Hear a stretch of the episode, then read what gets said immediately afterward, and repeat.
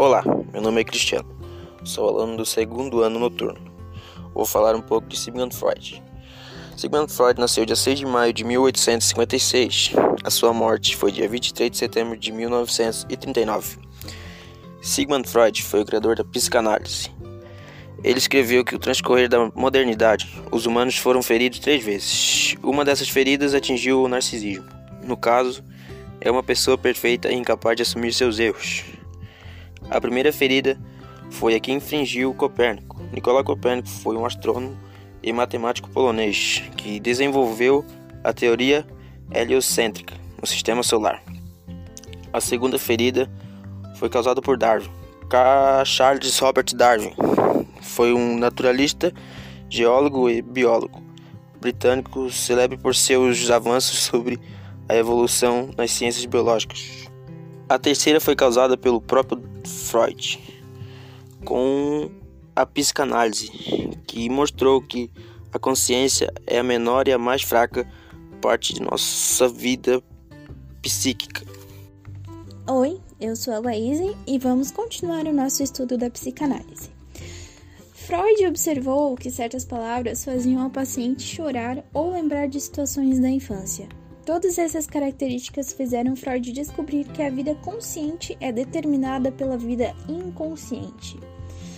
É, entre a vida consciente a vida inconsciente e todas essas coisas, é, podemos ter momentos de histeria.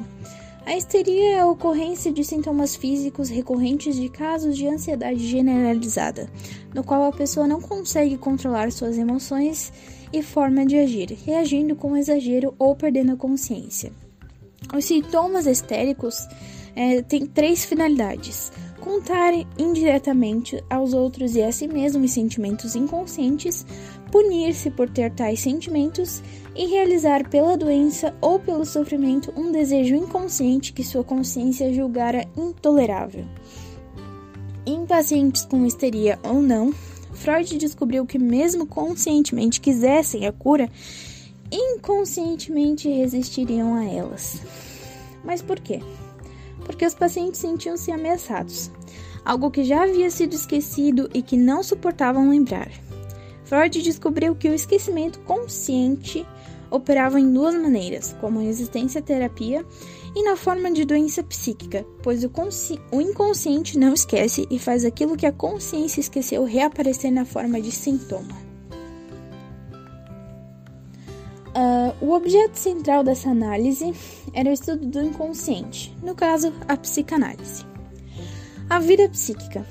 É, de acordo com Freud, a nossa vida psíquica é constituída por três elementos. Dois são inconsciente, que são o id e o ego, e o consciente, que é o superego. O ID é um reservatório das nossas energias, que contém os nossos instintos, os nossos impulsos e os nossos desejos, quase todos de natureza sexual. É, Freud chama essas pulsões de libido. O superego é a censura, é o bloqueio das nossas pulsões e desejos do ID. É a moral que determina o permitido e o proibido.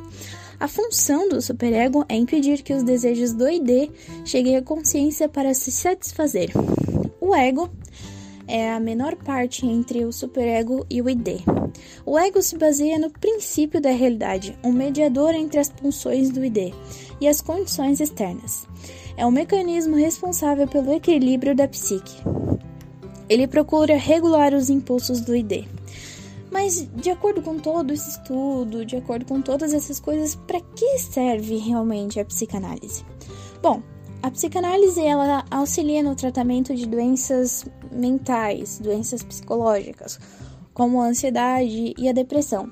Mas não serve só para isso. A psicanálise serve como uma, uma forma de autoconhecimento, onde a pessoa busca conhecer as suas experiências pessoais. Mas existe diferença entre a psicanálise e a psicologia? Bom, é, a psicanálise não tem uma graduação certa. E diferente da psicologia, é, a psicanálise trata do inconsciente. A psicologia precisa de uma teoria sólida para tratar. É, trabalha com aquilo que é sólido, enquanto a psicanálise trabalha com aquilo que é inconsciente, faz parte do nosso inconsciente. E além da formação, é claro, é, a psicanálise é um curso e a, e a psicologia é uma graduação de cinco anos. E também a psicanálise busca conhecer mais o inconsciente, enquanto a psicologia é mais o nosso digamos, presente, mas o que é sólido na nossa vida, descartando o inconsciente.